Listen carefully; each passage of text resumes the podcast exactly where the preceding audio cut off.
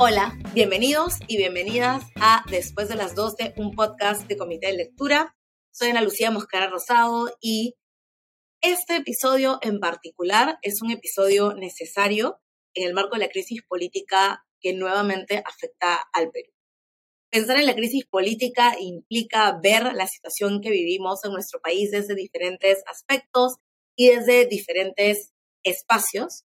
Y una conversación necesaria también tiene que ver con qué está pasando con nuestra sociedad y cuál es el peso que las desigualdades, la discriminación y los prejuicios tienen en la crisis que venimos arrastrando y en la crisis que se desencadenó en una serie de protestas que desafortunadamente no se han detenido eh, en nuestro país.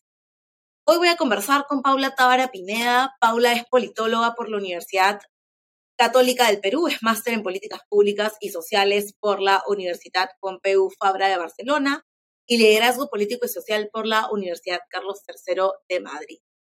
Paula es analista política, tiene una columna también en La República y es una persona que además ha trabajado mucho eh, en política pública con enfoque intercultural y que nos va a dar una visión muy centrada en la ciencia política, pero también con un componente intercultural para poder entender qué sucede con estas protestas, qué sucede con esta crisis política y qué podemos hacer para empezar a recomponer nuestro país. Bienvenidos nuevamente y bienvenidos. Hola Paula, gracias por acompañarnos hoy. Sé que no estás en Perú, así que te agradezco muchísimo por tu tiempo. Un gustazo, Anelu, cómo me iba a acompañarte. Bueno, quería hablar contigo porque tú eres politóloga, pero también has trabajado mucho en temas relacionados a interculturalidad, sobre la crisis política, la reciente crisis política que tenemos. Eh, y quería... anterior. Es como cada día hay una nueva, entonces eh, quería que, que, hablemos de la crisis desde una mirada, obviamente, de, de una persona especializada, pero también desde una mirada intercultural. Entonces quería pedirte primero que, que desde tu perspectiva hagas como un resumen súper ejecutivo de qué es lo que ha venido pasando y cuál es la característica particular que tiene esa nueva crisis y estas nuevas manifestaciones. Hacer un resumen de nuestra crisis es como irse seis años atrás normalmente, ¿no? Pero creo que podríamos, eh, pensando en, que nuestras crisis en términos democráticos, institucionales, de confrontación, Congreso Ejecutivo, eh, más o menos desde 2016 y esta costumbre de intentar vacar, intentar golpear, entre, confrontación constante entre poderes tiene como todo ese tiempo. Pero creo que pensando en este momento de crisis y además en, en, esto que, que, nos convoca también, que es poder analizarla desde, desde el enfoque intercultural, entendiendo eh, también el rol que la discriminación, el racismo han jugado en todo este tiempo, creo que podríamos irnos más bien a la elección de Pedro Castillo el 2021, ¿no?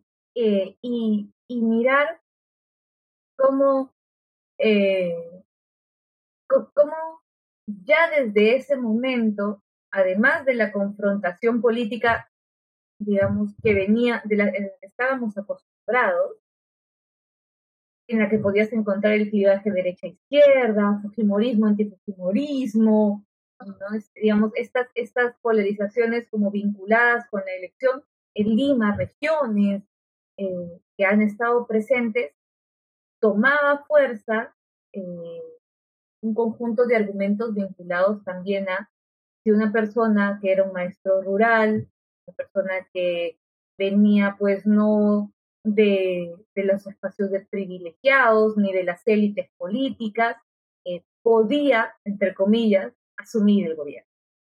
Exacto. de, de, estar preparado, pero además de a quién representa, o teniendo en cuenta que tenía una representatividad importante, pero que no era de esa élite acostumbrada. Y creo que eso marca mucho de, la, de este año y medio de crisis, en buena cuenta, porque entonces el argumento ya no es solamente la izquierda, la izquierda, la izquierda, el comunismo, parte de la oposición, o, corrupto, eh, corrupto, corrupto, corrupto, sino además eh, un conjunto de argumentos basados en el tú que no venías de la élite no tienes derecho. devuélveme el poder. Una cosa como esa, como devuélveme el poder. Y entonces tus votantes tampoco tienen derecho a ese poder y a esa representación.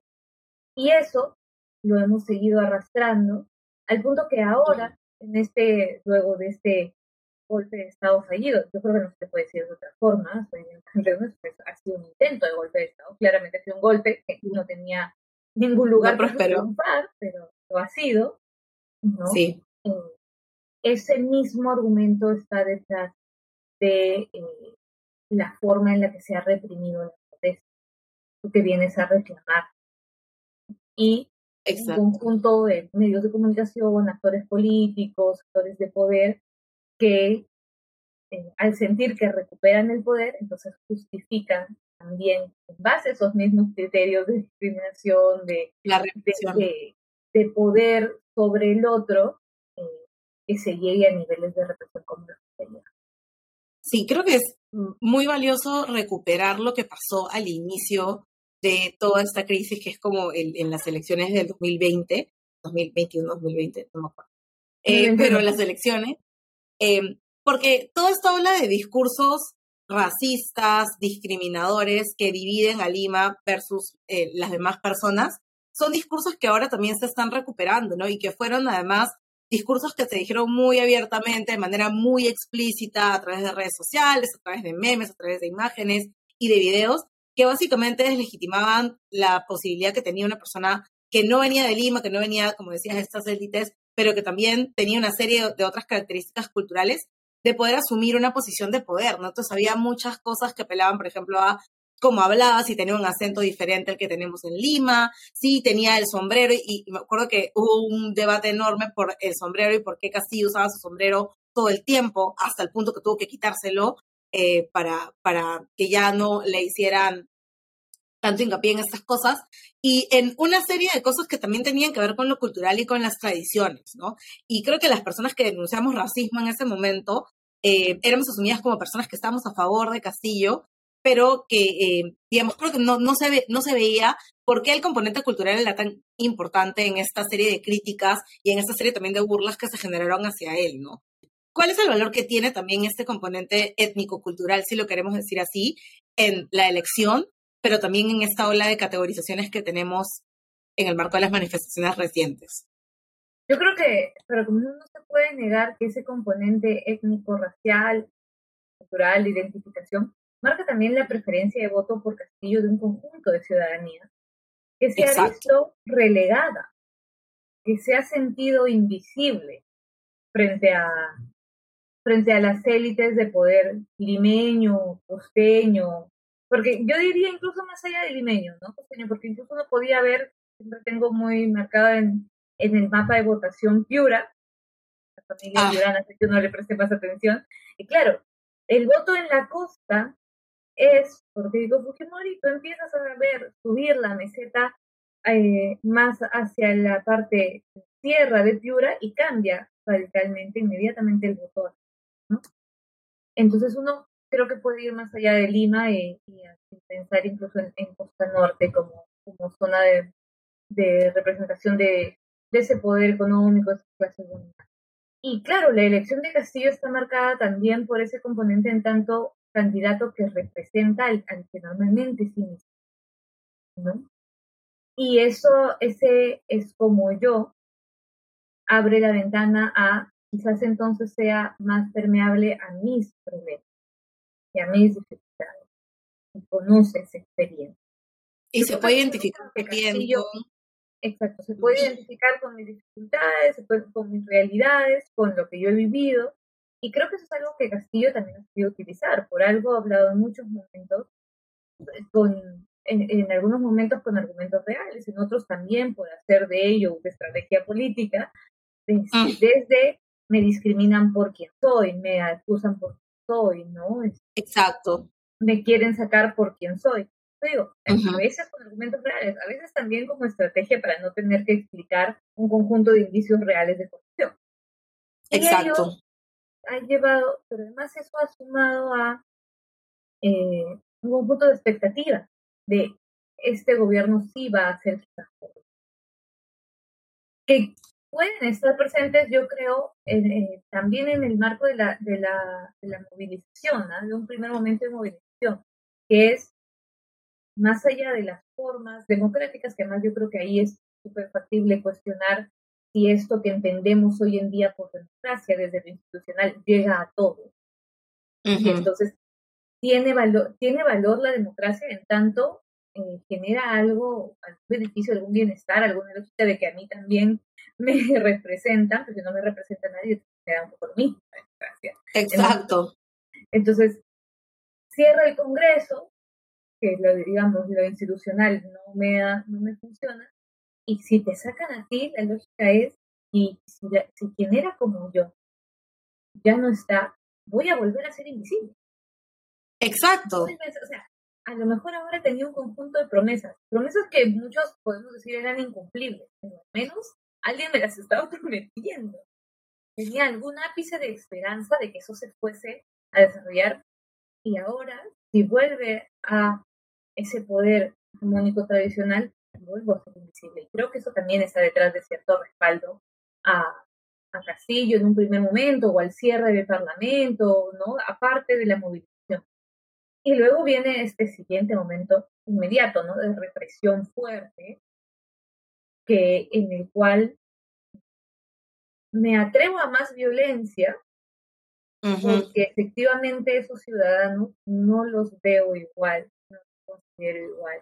Es la sola lógica de esto, de no es, no es Lima. Mira, partamos de allí.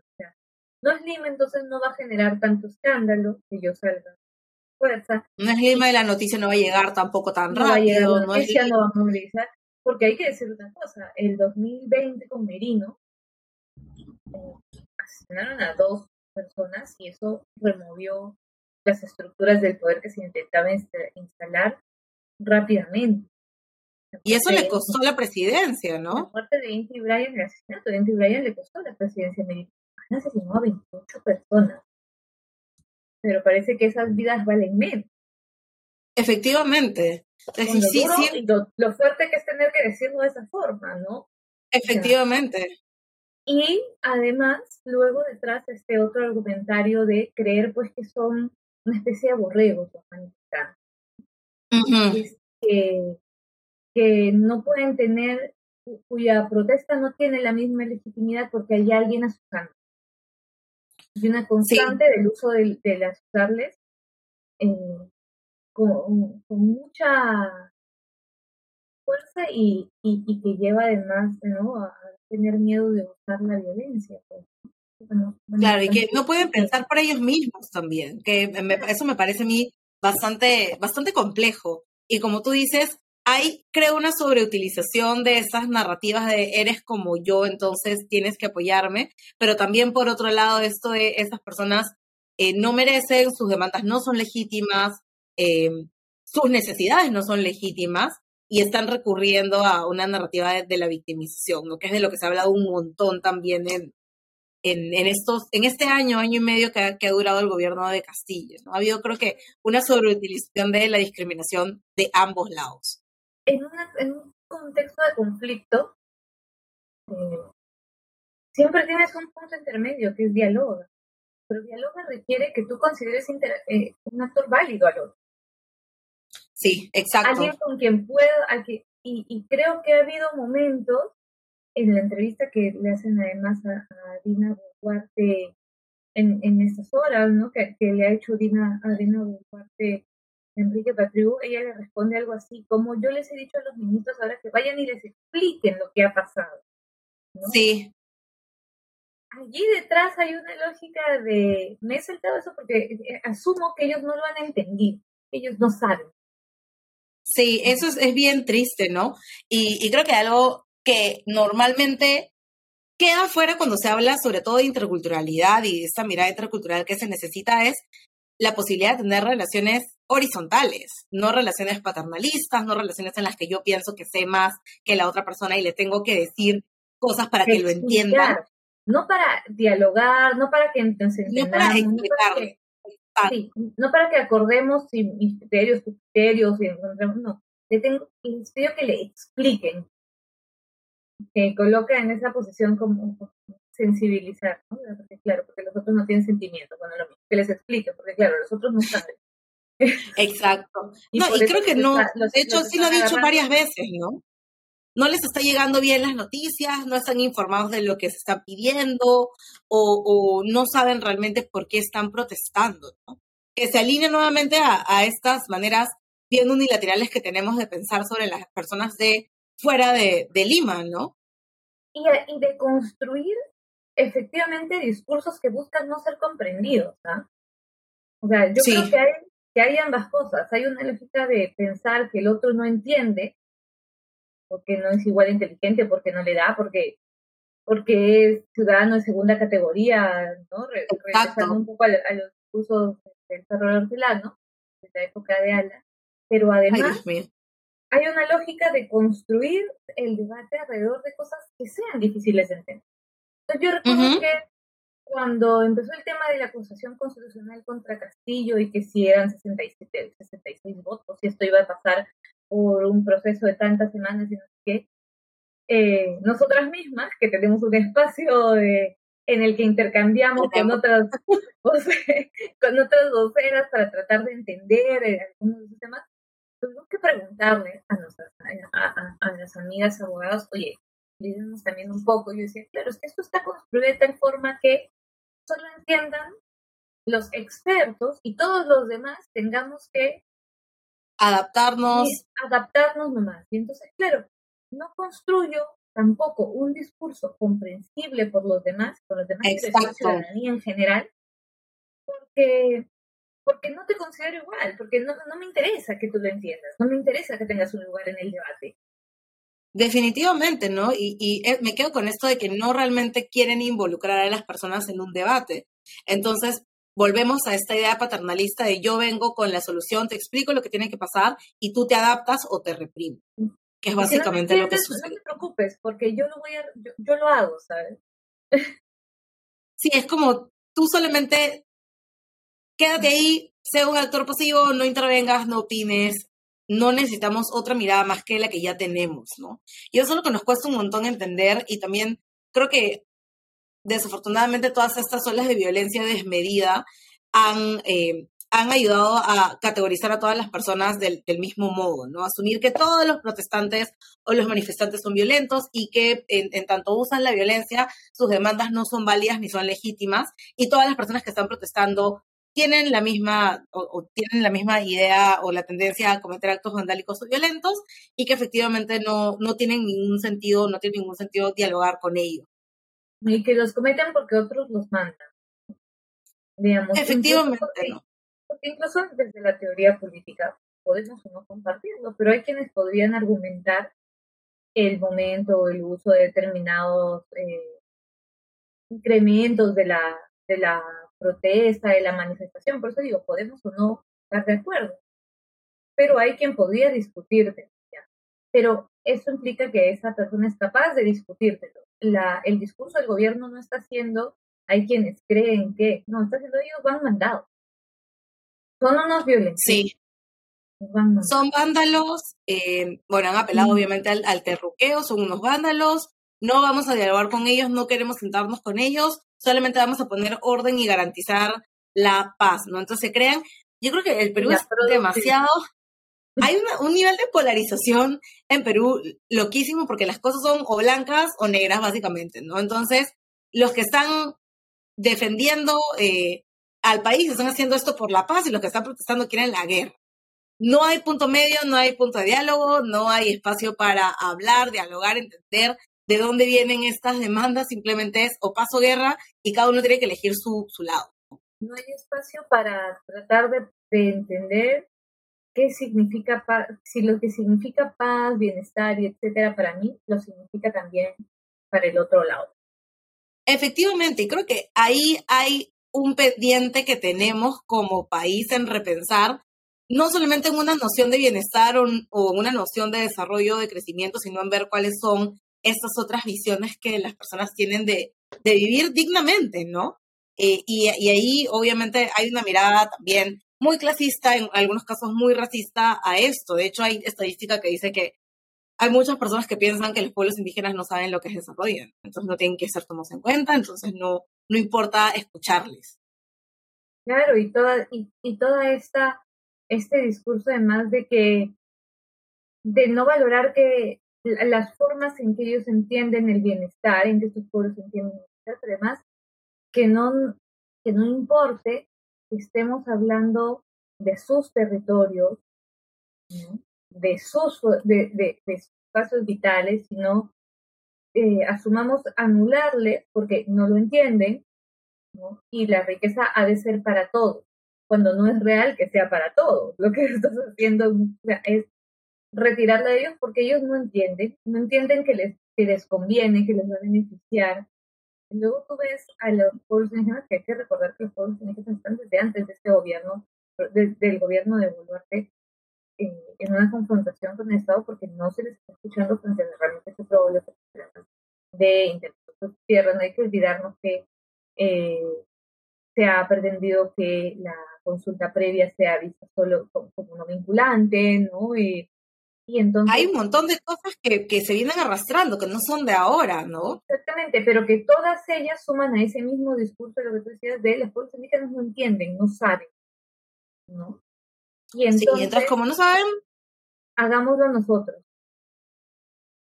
Que, que sigan, porque seguimos teniendo una visión de desarrollo que está basada en un crecimiento económico casi monetario, es entender otras cosas, crecimiento económico también, ¿no? Incremento de productividad, desarrollo eh, económico productivo diverso en el país, etcétera, monetario, donde hay un conjunto de nuevo de actores preponderantes que son los que creen que son los que saben cómo hacerlo funcionar.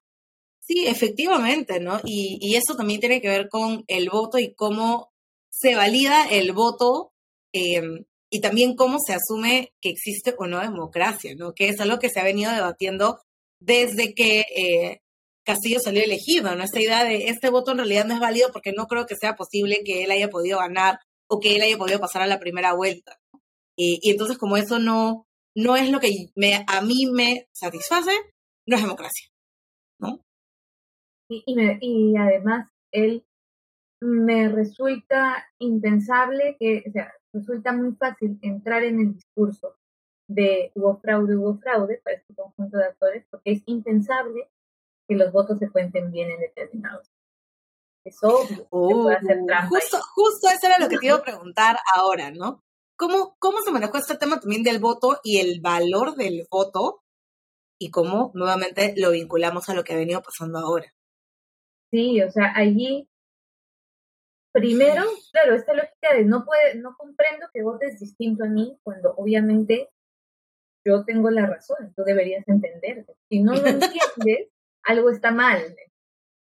tú, deberías entender que esta es la persona que tiene que ser la que lidera el país, porque ¿cómo, cómo vas a elegir a otra? la persona que lidera el país, incluso si venimos más acá, luego, o sea, es como, esta es la persona que tiene que salir del gobierno, esta es la forma en la que tiene que funcionar todo, esto porque si no lo entiendes, pues eres tú el que está equivocado.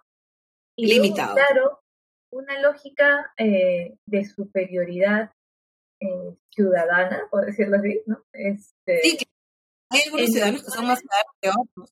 Claro, en la cual es, es eh, mira, si no entiendes lo que eh, si no estás de acuerdo, por tanto, con el argumento que yo te estoy dando, que es el que valida la democracia, ¿no? porque yo soy el que tiene la, verdad de la democracia, eh, que a lo mejor eh, debe, tu voto no debería contar. O sea, esto no, no, está, no están entendiendo, entonces no, no, no tienen la capacidad de hacerlo. No tienen la capacidad, no saben por qué no han votado, votaron todo. Pasó también. Es imposible que sea legítimo. Y luego claro, todos esos discursos de que no voten fulano, que no vote, que no vote determinado tipo de personas, eh, o, o aquellos que, que no han acabado cierta graduación, incluso los más racistas, eh, determinada, determinada población étnico social, ¿no? Es hay detrás, porque es, es que el decir que no voten los analfabetos implica no atreverte a decir muchas veces también, voten cholos, pero voten, no saben lo que está pasando. No, sé no solamente eso, ¿no? Dime, dime.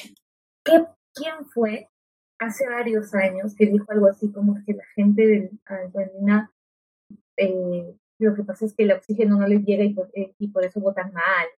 Quizás es el comentario más honesto de todos aquellos que cuestionan la eh, legitimidad del voto y la racionalidad. Porque claro, es, no, es que no, ¿cómo van a votar así? No están entendiendo el argumentos, no, quizás no estás entendiendo el argumento que hay detrás del voto de esta ¿no? Exacto, y más allá de eso, no solamente quiénes pueden votar, sino quiénes pueden ser elegidos. Efectivamente. O quiénes pueden ocupar un cargo público, ¿no? Sí, o sea, este cuestionamiento ¿puede un profesor rural ocupar un, eh, ser presidente de la República? Bueno, yo creo que una cosa allí siempre es, hay un cargo más importante que el de profesor en una sociedad, y si le hacen, y si esta persona puede ser profesor, con más razón está en absoluta capacidad de ser, eh, de, gestionar por sus puntos. Otra cosa es que esta persona en particular haya demostrado podía o no podía hacer el cargo, pero no tiene nada que ver con ello. Y luego esta cosa tan eh, capacitista, creo que es la expresión, ¿no?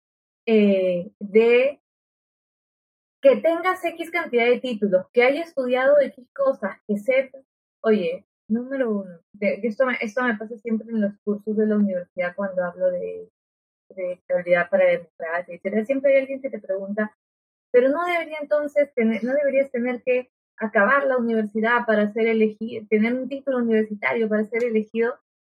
Eh, hace unos años, por lo menos en el Congreso del 2016, que es el que, el, que yo recuerdo de cifra, así como de los 130 congresistas, 110 tenían un título universitario. Y era un congreso, era el congreso que recordamos y el que inició toda esta Exacto, o sea, no hay realmente una relación directa entre tener estudios universitarios y ser un congresista decente. Sí, o ser, claro, o tener estudios universitarios y ser un gobernante honesto.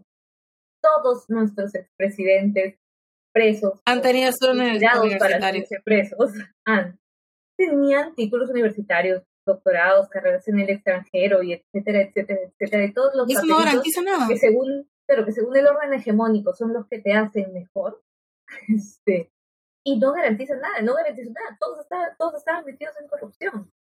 No. Sí, eso en realidad no garantiza nada, ¿no? Es, es bien, es bien relativo, porque al final es como, ya, pero ellos sí, pero tú no. Tú no. Y entonces el asunto no es la capacidad de papeles, ¿no? en títulos, etcétera, sino en si eres o no eres parte de la estructura de poder de la sociedad. Exacto. es como si te alineas o no a lo que los grupos de poder quieren, necesitan, a su visión. Em, y, cuando eso no sucede, entonces no eres digno de ocupar el espacio. Y así de sencillo, no importa los títulos, los papeles que tengas, ¿no? Eh, en algún momento, claro, eh, ay, a Toledo, ¿por qué no le decían eso? Bueno, a Toledo, en términos de absoluta, de, absolutos cánones de discriminación, había la idea de que el, haber estudiado fuera y el estar casado con una extranjera lo blanqueaba. Claro, y, además era como, es, no, no rompe demasiado con esta continuidad que queremos en cuanto a, entender el crecimiento, el desarrollo, las necesidades. Porque, cumplía con Exacto. pertenecía a esta, había, había entrado por distintas vías dentro de este orden. Claro, la verdad es que sí, no hay personas como, como Castillo, como otras personas que han querido ocupar puestos que no se alinean necesariamente a esto, pues hay todo este discurso que renace, un discurso muy racista, que renace y que cataloga a las personas que quieren ocupar el espacio, pero también a todos sus votantes, ¿no? Como personas equivocadas que no saben realmente qué es lo que quieren eh, o por qué están votando y por tanto eh, que no deben ser considerados en su propio quieren, pero están equivocados. Exactamente, es como, es imposible que tú quieras esto para el país, entonces eh, no, no es democrático que elijas a la persona que tú quieres, ¿no? Que es básicamente el que yo quiero, gracia en vez de democracia. Y privilegiocracia, ¿no? Porque quien También. me válido es quien cumple más o menos los mismos cánones que yo. Incluso entre quienes piensan distinto a mí, solo estoy dispuesto a hablar entre quienes, con quienes cumplen ciertos cánones en los que yo también Efectivamente, y eso creo que hay que reconocerlo también, ¿no? No siempre estamos dispuestos a debatir con un interlocutor a menos que lo consideremos válido. ¿Y qué lo hace válido? Muchas veces el que cumpla con lo que, con identificarlo como mínimamente semejante. ¿no? sí, claro, en sus formas. De, de, peruanos y peruanas, de ciudadanos que no me parecen semejantes, que me parecen ajenos, extraños. Entonces ellos cuentan. Sí, que son siempre como muy extraños y también como ajenos a mí y, y creo que eso también tiene que ver con cómo queremos discutir, debatir, dialogar, en algunos casos en nuestros propios términos con las formas que queremos, con el lenguaje que queremos, con la manera que queremos, em, y no necesariamente funciona de, ese modo, no es lo que pasa también cuando se habla de racismo, pero no se quejen, pero no digan esto, pero digan lo otro, em, y, es esta idea de llevar siempre a nuestra orilla el diálogo para tener cierta, cierto nivel de dominación y control sobre lo que la otra persona está haciendo, ¿no? Y lo mismo pasa cuando hablamos obviamente en, categorías de pero quiero decir una cosa similar pasa cuando hablamos de democracia. Es lo que para el político parlamentario, quien vive ya en determinado contexto de bienestar, es la democracia, a lo mejor es la lógica netamente electoralista. Y cuando tú intentas salir de eso y decir, oye, democracia debería implicar también eh, que el bienestar, el bien común se construye dialogando entre todos por igual y tal, no, no, la gente se aterra, claro, dicen como democracia es porque todo el mundo puede votar y listo. decir que eso es democracia es comunismo. O sea, plantear que lo que hay que, así como tú dices, no, esto de no se quejen, uno mismo, o sea, ¿por qué, te, ¿por qué estás queriendo meter en el saco de la democracia cosas que no tienen que ver con ella? Exacto, exacto. Sí, tienen que ver con ella. ¿Cómo construyo yo ciudadanía informada, ciudadanía que pueda participar activamente si tengo altos índices de pobreza o de o alta calidad educativa. No puedo. Obviamente tú, de una, o sea, obviamente el interlocutor que está en una posición de poder, de privilegio, va a tener muchas más posibilidades de participar, de inscribir, de financiarse una campaña, de que sus posiciones lleguen a los medios de comunicación, que aquella persona a la que la construcción económica, social, eh, eh, de discriminación social ha marcado de forma que es invisible. Una persona que vive en pobreza, una persona que vive en pobreza, una persona que tiene otras prioridades, no va a poder. O sea, va a Exacto. como no válida o no igual de válida o sospechosa o peligrosa o potencialmente comunista o potencialmente violenta, más aún con, con el precedente a nivel discursivo que se está marcando en, en la evaluación que se hace en las protestas de ahora, ¿no? Totalmente, ¿no? Cuando ahora tú te ruqueas, te ruqueas desde esa lógica de no saben, ¿no? O el, es el terruqueo a todo el que protesta, genera además que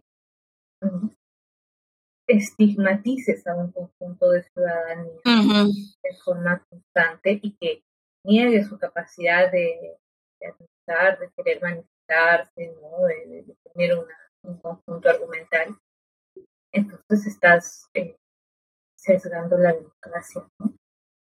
Wow. Es que definitivamente, ¿no? Creo que el terruqueo, y, y de eso también quería hablar contigo en este análisis eh, sobre lo que ha venido pasando, el terroqueo ha sido algo que ha estado nuevamente presente en el proceso electoral y que ahora vuelve a renacer cuando eh, los manifestantes de fuera, nuevamente fuera, fuera de Lima, principalmente del sur o, de la sierra del país, empiezan a, eh, generar toda esta ola de protestas, además protestas organizadas, protestas que tienen una serie de demandas, eh, pero que han sido catalogadas como protestas vandálicas o, terroristas o delincuenciales, ¿no? ¿Por qué el terruqueo siempre sale como una respuesta y por qué siempre está, o al menos para mí siempre está muy asociado a temas de raza y de clase? Para comenzar, porque es el cubo que funciona bien.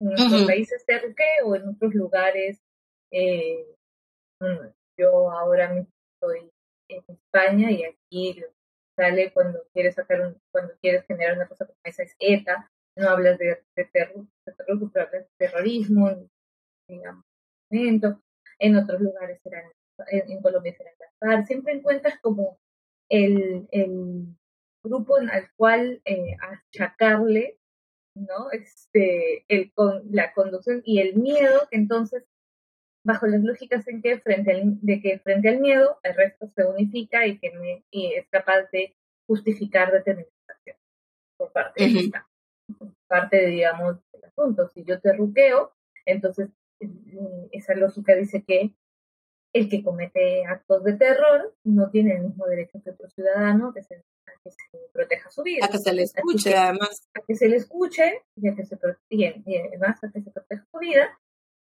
y entonces puedo actuar contra él con fuerza.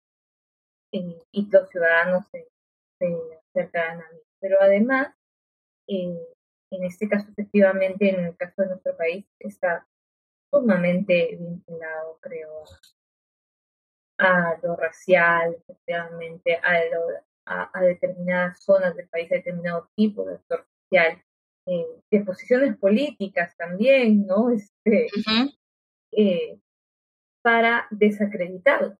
Ya no solamente como, como eres terruco, puedo, eh, puedo dispararte, porque total estamos aquí para hacer violencia, no eres un, pero además no eres un interlocutor Lo que estás diciendo no puede ser verdad. Es, una, es algo que dices para generar violencia porque eres. Sí, sí, definitivamente. No, no tengo por qué oírte, ni tengo por qué validar eh, tus argumentos frente, a, frente al resto de la ciudadanía. Cuando les preguntas a los, a, mira, incluso me voy a volver, cuando ella plantea, sí, porque las protestas tienen estos cinco reclamos. Ah, los conoce bien, o sea, usted sabe lo que están reclamando. Y ella dice, sí, claro, porque por supuesto eso lo han movido algunos sectores. No soy capaz claro, de entonces... que esos argumentos sean, que, que esos reclamos sean discutibles. No, esto lo ha debido mover, entonces no hay por qué discutir porque esos actores no son válidos. Yo te roqueo, no son válidos. Y sí, claro, es, deslegitima totalmente cualquier reclamo o cualquier demanda que pueda tener el grupo que está protestando, ¿no? Porque ya no eres un manifestante, un ciudadano insatisfecho, eh, alguien con quien dialogar, no, eres y por tanto tus derechos no son los.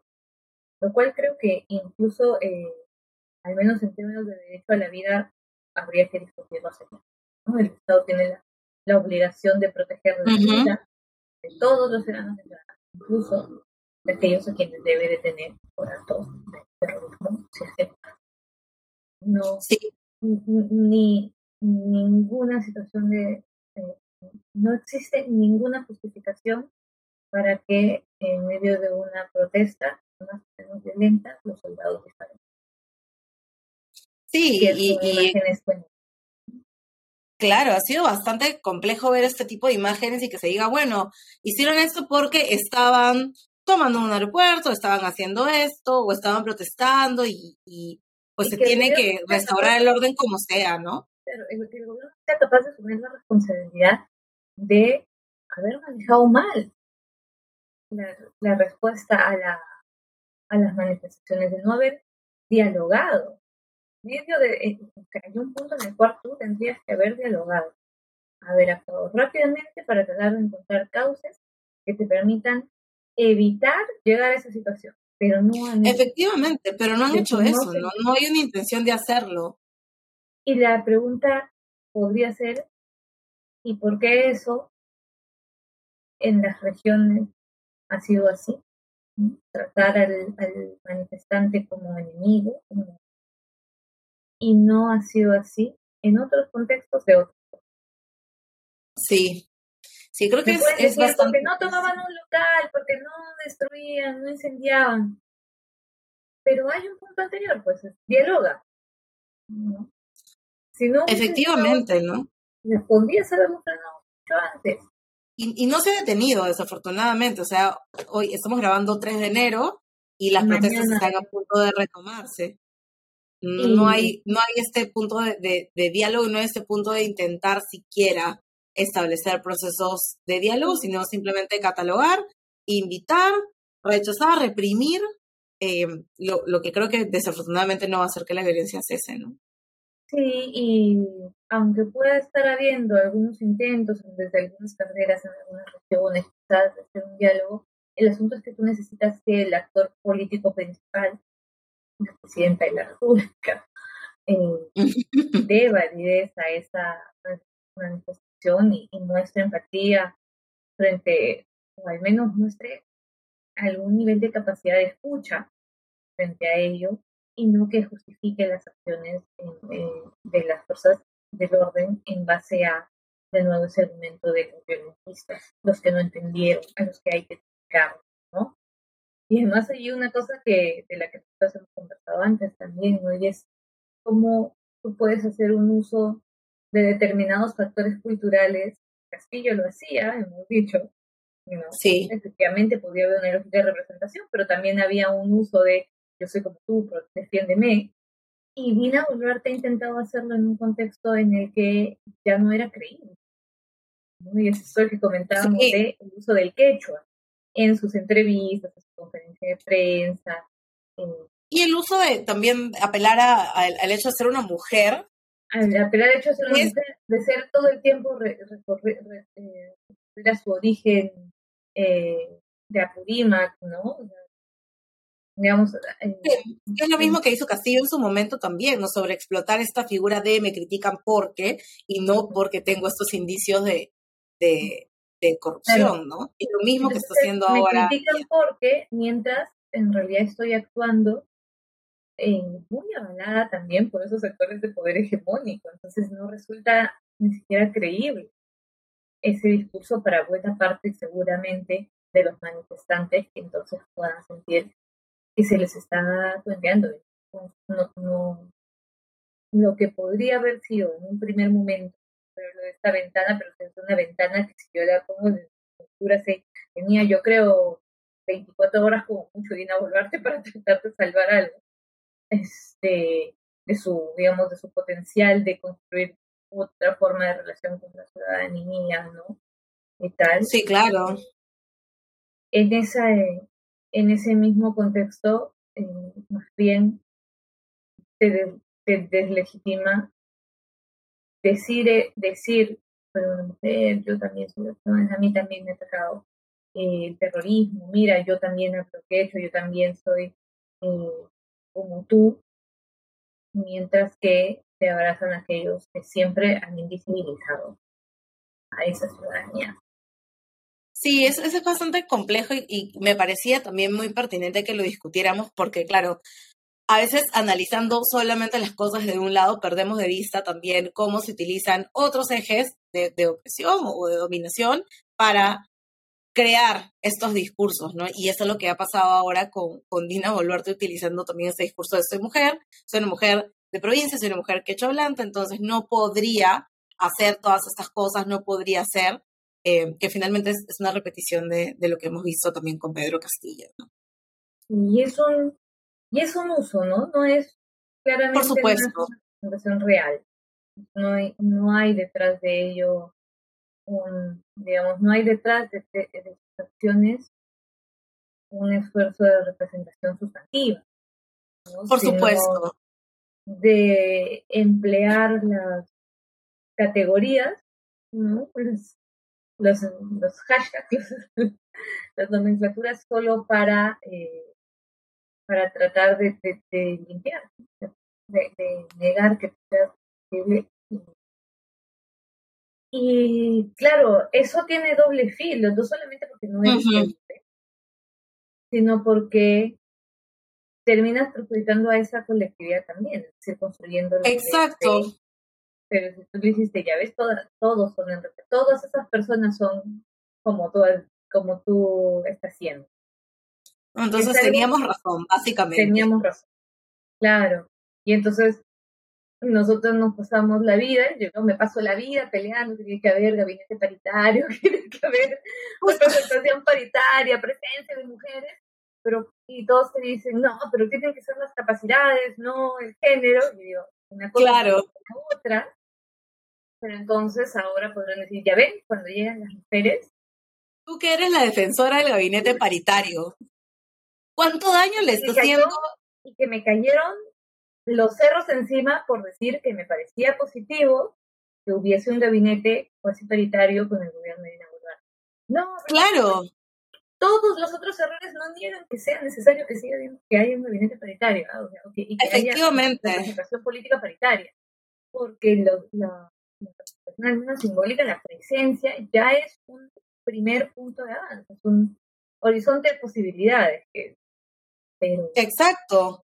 Tú, tú que eres la defensora del gabinete paritario, este, creo que hay una discusión ahí bastante pertinente también, ¿no? Y, como dices tú ahora, quienes siempre abocamos porque haya gabinete paritario, porque haya mayor representatividad, eh, somos quienes finalmente vemos que estos argumentos van a ser dejados de lado ahora, justamente por lo que está pasando, ¿no? Sí, y creo que, o sea, que, que les da para decir entonces ya ven, no, no tenía, no iba a haber diferencia si había una, si era una presidenta mujer. Insistiré que nadie pretendía que, nadie, nadie pretendió decir nunca que las mujeres eran mejor que los hombres, pero que somos la mitad de los ahí también. Este, Efectivamente. No. Y más aún creo que este tipo de situaciones, y ahí, ahí volvemos quizás sobre el derroqueo, pero en general sobre las ¿no? profundizan la, las distancias y los prejuicios.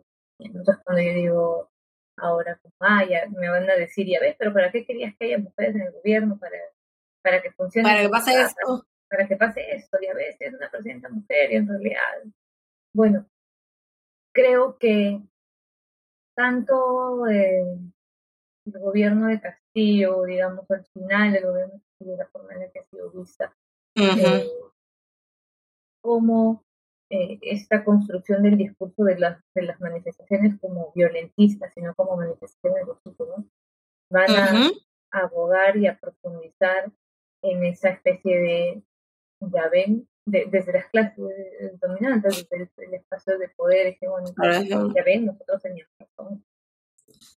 Ya ven, votan mal. No. Votan mal protestan mal. Protestan mal, protestan mal, porque ¿por, qué no nos, por, qué no hicieron lo que nosotros les dijimos para que todo esté?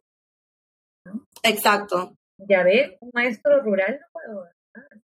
¿Ya ve? Efectivamente. Boca cuando vota. ¿Por qué vota? Eso me ha parecido terrible de oír, pero desafortunadamente es algo que también se ha oído, ¿no? ¿Por qué votan si no saben votar? ¿Por qué hacen esto si no lo saben hacer, no? Eh, Sí, lo, lo, he, lo, he, lo he lo he escuchado, me lo han escrito también por redes. Eh, es bastante complejo, ¿no? Como siempre pasa con quienes pertenecemos a grupos no dominantes, eh, lo que siempre pasa con esto es que pagamos pato todos por uno. Exacto. Entonces, la próxima vez que un maestro rural de las elecciones, porque alguien que provenga, una persona que provenga de rural o un dirigente que provenga de comunidades indígenas, este, una persona racializada, incluso en, términos generales, se presenta en un público, podrás decir, ah, pero ya una vez elegimos a uno y mira cómo lo hicieron, ¿ah? Entonces no tiene sentido que elegimos a otro, no tiene sentido que sigan postulando, porque ¿para qué? No, lo que hay que hacer es votar por la gente que ha estudiado. Claro, porque en eso nos ha traído presidentes mil veces mejores, ¿no? Este, y gobiernos maravillosos, porque esos no nos han robado. Y, a pesar de que tenemos, además, la prueba, digamos, en hechos, de que efectivamente no hay una garantía, no hay una relación directa entre nivel educativo y eh, calidad humana, eh, seguimos reproduciendo esos discursos, ¿no? Nos cuesta demasiado como tú decías, de desprendernos de todos estos prejuicios, de todo este racismo que llevamos, eh, a pesar de tener hechos concretos que nos dicen lo contrario. Y, pero claro, los prejuicios están más asentados, ¿no? En los constructos sociales de estigmatización, discriminación, están más asentados. Entonces, lamentablemente, en lugar de lograr romper techos de cristal, lo digo ya no solamente por las mujeres, sino en general, los techos los distintos techos de cristal que existen, eh, lo que hacen quienes tienen esos prejuicios y que controlan en muchos sentidos eh, el Exacto. es eh, abonar con esto, a, anclar aún más ese tipo de, discursos. sí, claro. Es que eso es lo otro, o sea, ¿por qué decimos esto termina eh, golpeándonos a todos? Porque va a ser el discurso hegemónico, porque están los medios de comunicación y los actores políticos que se mantienen, ¿no? O sea, porque va a seguir allí, porque, porque vuelven en determinado, como, ah, ya ven, los engañó su presidente del sombrero. Este, Claro, y, y, se, o sea, se utilizan todas estas cosas que son nuevamente características étnico-culturales eh, para deslegitimar y luego para categorizar a todo el mundo. Entonces, sí, creo que es un poco desesperanzador, pero honestamente es lo que, lo que pasa, ¿no? Y yo creo que ahí habría que pensar, claro, no lo vamos a ver ahora mismo, pero cuando vengan las elecciones eh, de 24, 2023, 2026, ya, ya veremos cuándo. Este, hay que ver todavía la segunda votación en el Congreso. Eh, habrá que seguirle el pulso con claridad a qué van a decir los medios en torno a candidaturas que vengan de su y cuánto pueden o no utilizar sí estoy diciendo, ya tuvimos un presidente sí y mira lo que pasó, ¿no? Entonces no necesitamos más presidentes de, eh, de fuera de Lima o, de este círculo estandarizado de las personas que deberían estar en el poder. Y eso al final es bien triste porque creo que perdemos, o sea, pierde el Perú al final, un Perú que no solamente es Lima, que no solamente es esta visión hegemónica, sino un Perú que es tan diverso en, culturalmente como en su manera de pensar, de concebir también el bienestar y, el desarrollo. Y creo que a pesar de todo lo que ha pasado en estos últimos años, no hemos aprendido a entender eso, ¿no? Y pierden un amplio conjunto de peruanos y peruanas que las más de las veces no son representados. Efectivamente, ¿no? ¿Qué va a pasar? Ya no solamente con el presidente, ¿no? ¿Qué va a pasar con esos escaños en el Congreso? por quién van a preferir votar, cómo se van a hacer las campañas en las regiones. Y entonces, ¿de dónde, de qué punto de la región van a provenir finalmente, de qué sectores de la región van a provenir los parlamentarios o parlamentarias que les representan? Sí. Ellos mayoritariamente provienen de las capitales, digamos, el que puede pagar la campaña, que ya es la tremenda brecha siempre. Y a nivel discursivo también cómo se va a construir la próxima o cómo se van a construir las próximas campañas, ¿no? Ya hemos visto cosas y terribles en la campaña anterior, además respaldadas por la ciudadanía en su conjunto, pero qué cosas se vienen a nivel de, discurso y cómo podemos volver a ver una repetición de patrones discriminatorios en el discurso de la próxima campaña.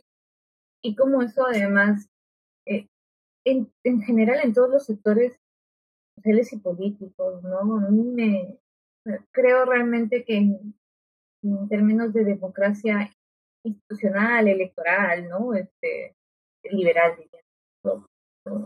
casi todo es recuperable. Es decir, la, la pérdida de credibilidad en las instituciones políticas la podemos recuperar. Eh, la, las reformas políticas que hemos ido pateando y que no inician, y que, que críticas que no inician, este, pero eh, en algún momento las podemos, podemos hacer que se terminen, pues presionando, presionando que se terminen teniendo que hacer. Ya. Todo eso es recuperable de una u otra forma, más rápido, más lento. Pero daño que hacemos al tejido social cuando profundizamos los, las estructuras de discriminación, ¿no? Eso es bien difícil de reparar. Si ya antes estábamos mal, o sea, el daño yo, yo creo que ya estamos, yo, ya, cuando fueron las elecciones pensaba que estábamos en un punto no retorno, pero ahora creo que, que es como nunca, nunca estamos suficientemente abajo, que cada vez estamos más abajo y, y obviamente es una ruptura social que se siente también en el ánimo de la protesta. por supuesto, yo creo que hay quienes están manifestando seriamente por, por no volver a feminismo. Y, y la reacción. Que eso es lo que tomamos un montón por sentado también, ¿no?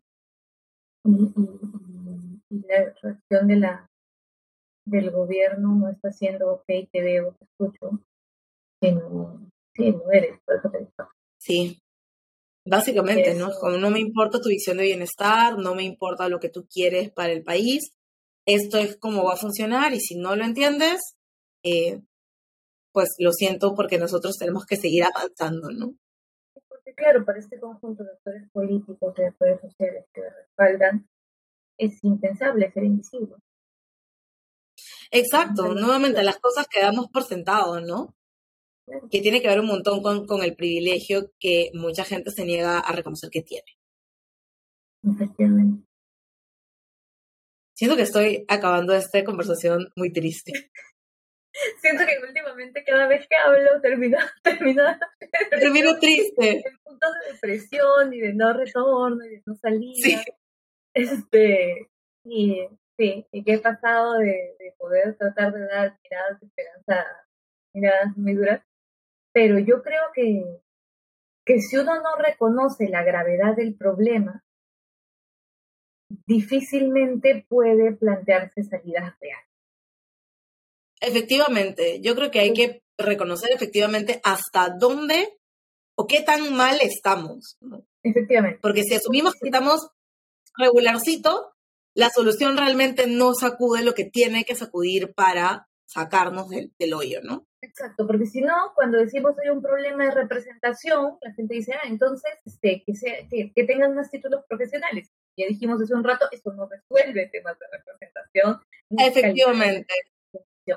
Pero si no vamos hasta la raíz más profunda de lo que hay detrás de esa invisibilización, de, uh -huh. de, cómo lo hemos agravado y tal, no vamos a poder entender que la salida pasa por las reformas políticas, sí, pasa por, por mejores partidos políticos, sí, pero también pasa por cómo reconstruimos el social y eso es presencia del Estado, eh, gestión de, de la educación, respeto a los derechos de los pueblos indígenas, inclusión eh, económica, social, respeto, diversidad cultural, o sea, hay un conjunto de factores muchísimo más grandes que solamente sí.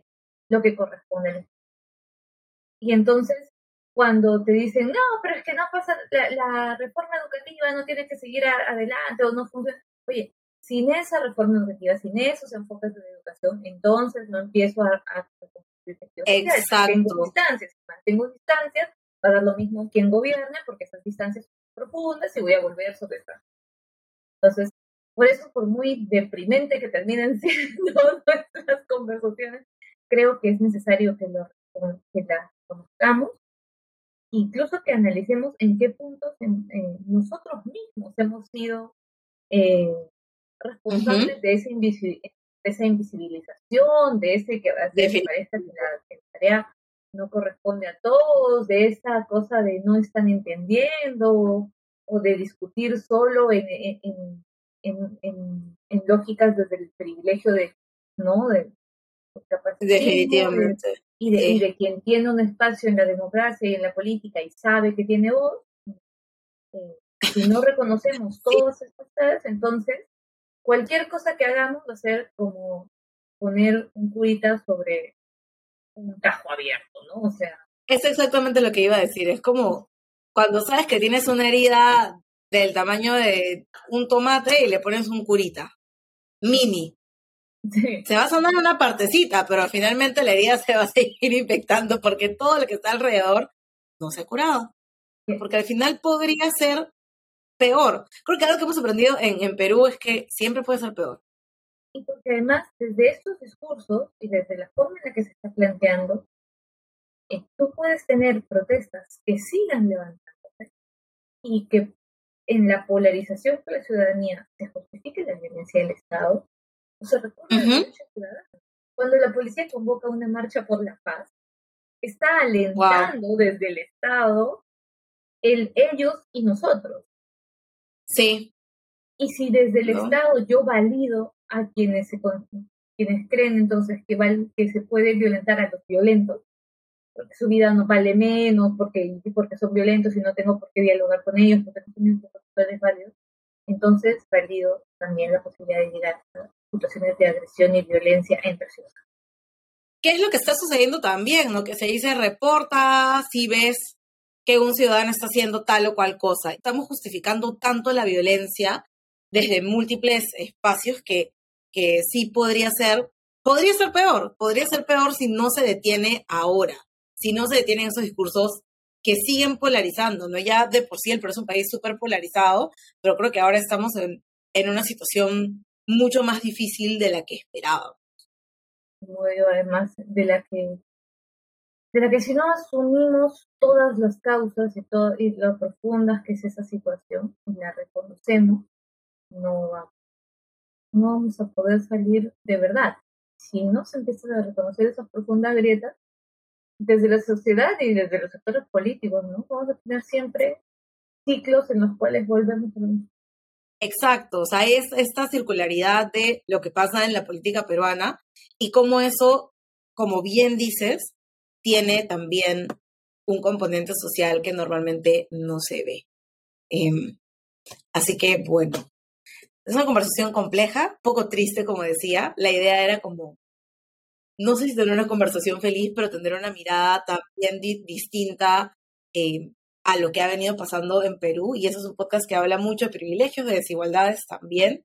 y no podía no abordar el tema de la crisis desde esta mirada también. Así que te agradezco mucho, Pau. Sé que es súper eh, estresante, sé que es súper complejo hablar de estos temas todo el tiempo, eh, pero te agradezco que te hayas dado el espacio para poder conversar hoy conmigo y, y poderle dar también una mirada distinta a nuestros oyentes. No, yo te agradezco la posibilidad de analizarlo efectivamente más allá de lo, de lo coyuntural, de la respuesta en el inmediato, poder mirar eso, eso profundo que hay, que como digo, creo que tiene que cuestionarnos a todos y, mm. incluso diría, claro, hemos hablado de lo hegemónico, de lo privilegiado, incluso plantearnos como ciudadanos, como ciudadanos, ciudadanas que estamos oyendo este podcast, lo cual ya es un privilegio. Este, ¿Qué podemos, eh, ¿qué podemos hacer en el sentido de, de, cómo, no, no digo que si quieres o no unirte a las protestas, estás o no de acuerdo, si no sencillamente qué lentes nos ponemos para mirarlo. Sí. Y entonces abrirnos a mirar cosas de todas esas perspectivas diversas. ¿Por qué alguien vota como vota? ¿Por qué se manifiesta frente a lo que manifiesta? ¿Por qué pide lo que pide? ¿no? ¿Qué realidades? Yo siempre creo que más que, que se trata de reconocer los privilegios y has tenido, no, de generarlos, eh, cómo puedes utilizarlos también, cómo puedes hacerlo. Pues nosotras hemos tenido el privilegio y, en poder eh, formarnos y tratar de entenderlo y con muchísima gente eh, y lo que hay que hacer es tratar de, utilizar eso no para profundizar las grietas, ¿no? sino quizás para tratar de abonar a cómo logramos recuperarnos, reconstruir ese tejido social. Pues, es un gusto poder conversar desde esa perspectiva también eh, de los problemas profundos de nuestro país. Sí, nuevamente creo que es una invitación a, a repensar, ¿no? Obviamente hay cosas que nos impactan, la protesta impacta, la violencia impacta, todas las cosas que hemos venido viendo impactan claramente a todo el mundo, pero creo que antes de, de tener una opinión que muchas veces es incompleta, es importante como retroceder un poco, ver también esas otras perspectivas, intentar también tener esta mirada que entiende desde dónde viene la otra persona y, y a partir de eso no tener como este discurso o blanco o negro, sino también ver todo el espectro de cosas que están sucediendo dentro de un, problema que es más grande que nosotros mismos. Entonces, sí, creo que, que eso es. Nuevamente te agradezco mucho, Pau y, les espero en el próximo episodio. Esto fue Después de las 12, un podcast para Comité de Lectura. Bueno, la discusión de hoy ha sido bastante compleja, pero creo que era necesario tener esta mirada también sobre qué está pasando en la crisis política en el Perú y cuál es el rol que tienen las desigualdades, el racismo, el clasismo, el centralismo en esto.